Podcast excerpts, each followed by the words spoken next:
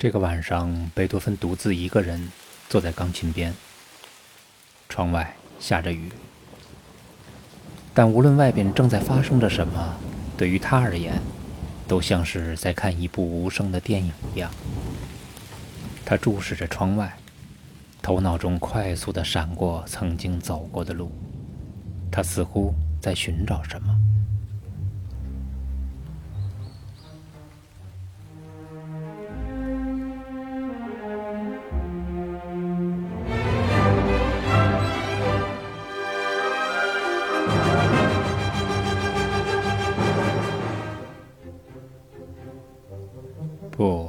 这些都不是。看来贝多芬心里很清楚，那敲响命运大门的英雄还未能取得完全的胜利，而此时身患耳疾的他已经走过了人生的四分之三。在经历了第一乐章的气势、第二乐章的饱满、第三乐章的稳健之后，是该考虑如何谱写接下来的一章了。亲切、亲切、熟悉、熟悉、温暖、温暖，还有感动。只要倾听，便有收获。这里是嘉天私家音乐课。我记得在《命运交响曲》序论中，我们提到过，当贝多芬写到最后，不可避免地面临了一个问题：如何写出一个可以缓解前几个乐章的紧张性，同时呢，音乐的分量。也要做到足够的压轴的第四乐章。不过，我们大可不必为大师发愁，因为他通过创作出一首完整的奏鸣曲，以及引入不寻常的写作手段而做到了这一点。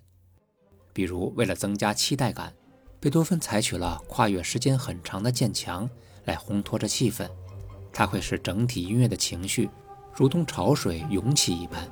我们听上一小段。这是第三乐章与第四乐章的结合处。其实演奏会上是将这两个乐章合起来演奏的，这也是贝多芬在处理结构时非常有意思的地方。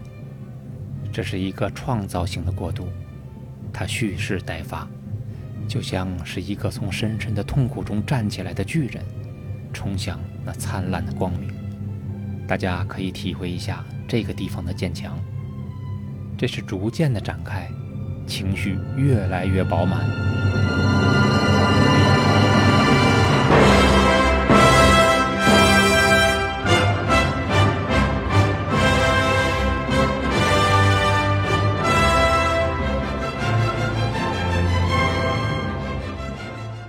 我们刚刚听到的是第四乐章的主部主题，这种乐章之间无缝的衔接手法，真是开场就不落俗套。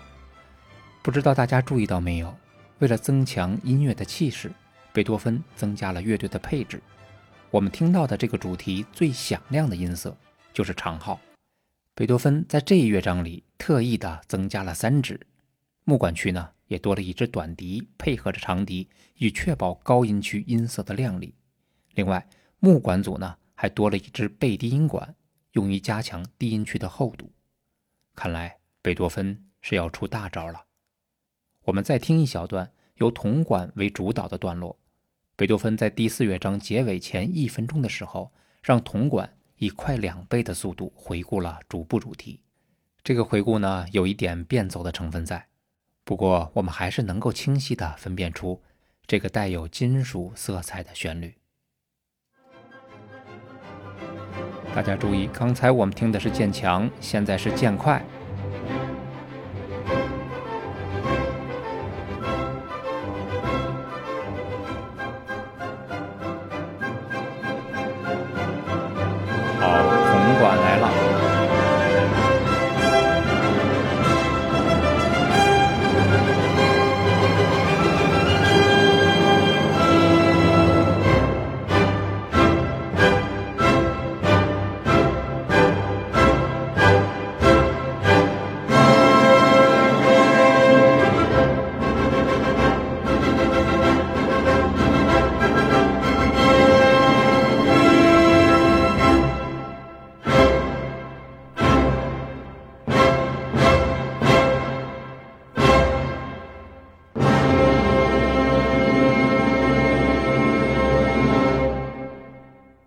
乐章开始时候的渐强，加上乐章结束的时候渐强与渐快，前后呼应，十分的规矩。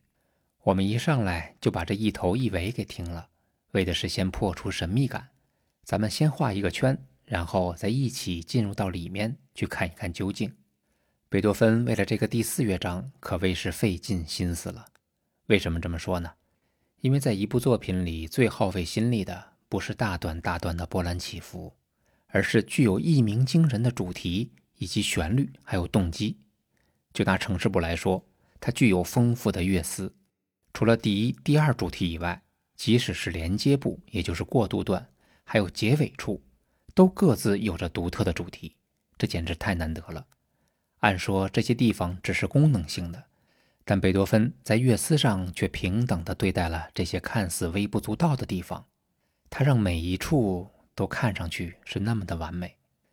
刚才我们听过了第一主题，接下来呢是第一与第二主题之间的连接部，是由圆号领奏，长号、小号以及弦乐、木管来帮衬，它的气势不亚于主题，如同骑着战马飞奔在战场上。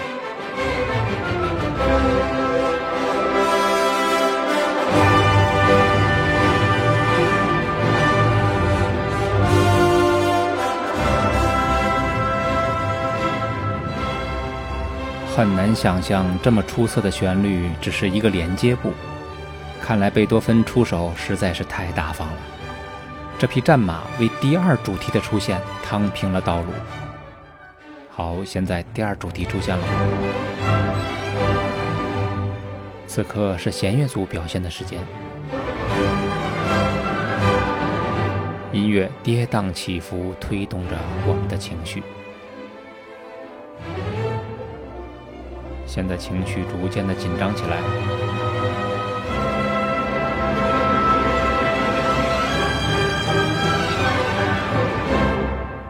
好，结束部开始了。中提琴与大提琴在中低音区以下行的旋律，缓解了刚才的紧张气氛。现在是全体乐队对结束部的主题进行反复。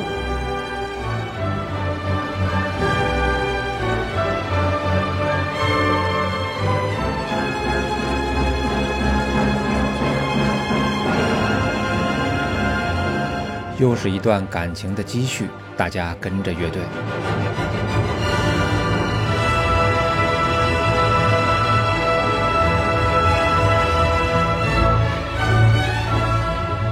截止到现在，我们一直在听比较亢奋的段落。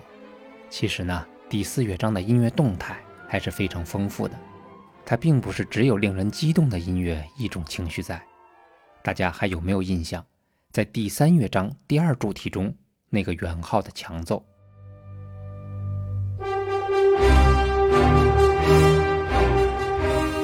如今他在第四乐章的展开部再现了，但是他是以另外一种面貌展现在听众面前的，幽灵般的神秘。那个基本的动机一直贯穿着，哒哒哒哒哒哒哒哒。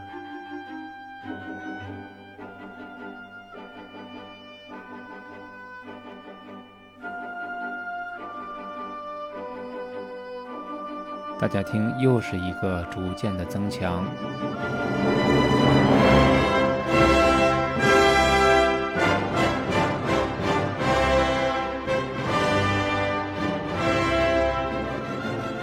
在继续后面的音乐之前，我想趁着木管组各自都有独奏的机会，带着大家呢认一认这一段都有哪些乐器出现了。好，我们现在重复的听一下。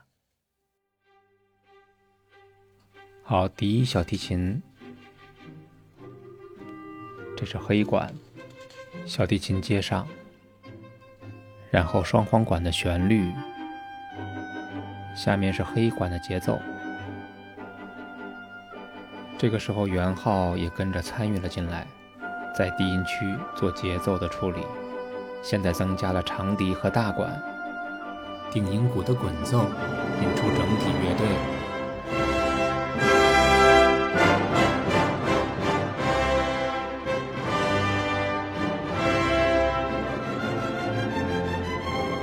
在线部呢就是这样被第三乐章的主题一点一点地引导了出来。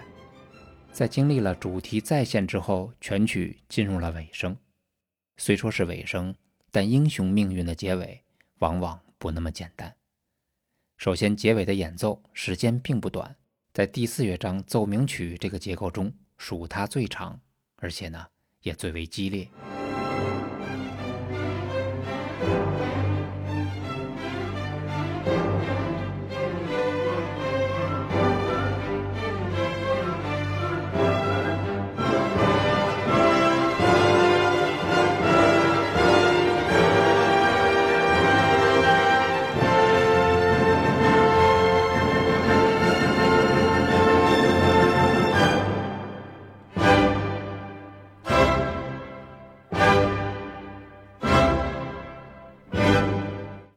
一般来讲，听到这里的时候，多数人都会认为已经到了这部作品结束的时候了。用音乐中的术语来说，是有一种全终止的感觉，因为此处的确有很强的终止感，好像音乐要停下来。之所以有这种感觉，是因为在传统的和声学中，对于音乐该如何结束这个问题，有着非常明确的技术手段，从五级的和弦到一级和弦的进行。用我们刚刚听到的这个地方来解释的话，可以理解为从嗦西瑞这三个音组成的和弦进行到由哆咪嗦三个音组成的和弦里。因为哆咪嗦三个音呢是 C 大调最稳定的三个音，而音乐的结束呢恰恰需要的就是稳定感。我们再听一下这最后一小段，一起体会从嗦西瑞到哆咪嗦的终止感。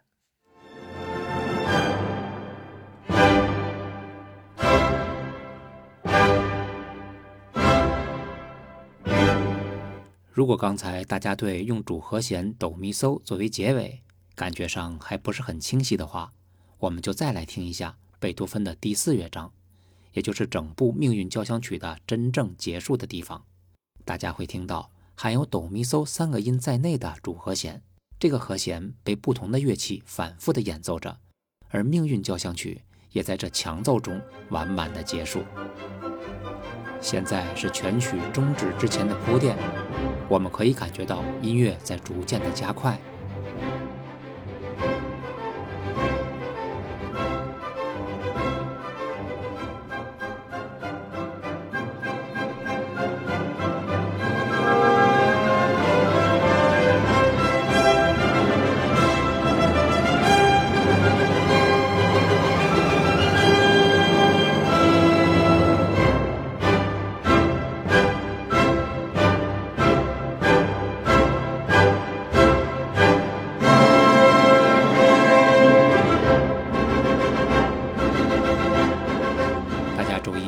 在 C 和弦上，在一个音上的重复，一个音，一个音。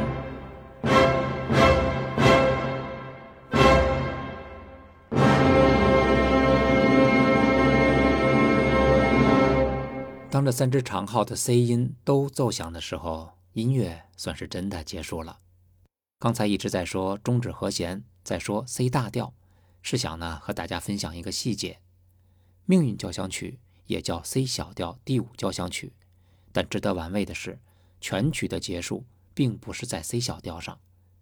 一般小调会有一种伤感的气氛，可刚才我们听到的是非常辉煌的、明亮的感觉。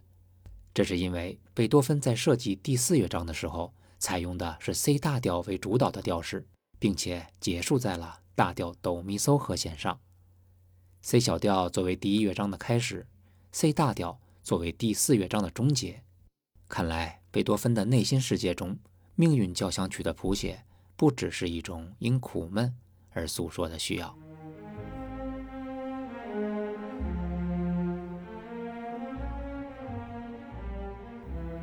在完成整部作品的过程里，他更希望得到音乐所蕴含的那种温暖的、充满阳光般的气息，来与他一起面对自己的生活。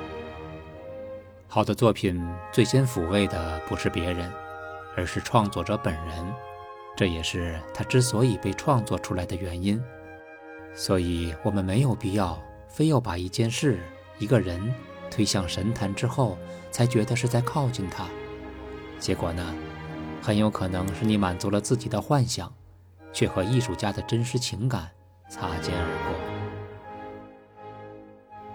这里是嘉天私家音乐课关于贝多芬命运交响曲的解读，我是嘉天，谢谢您的支持，也希望您能将您喜欢的节目分享给您的朋友，让更多的人走进贝多芬，走进古典音乐。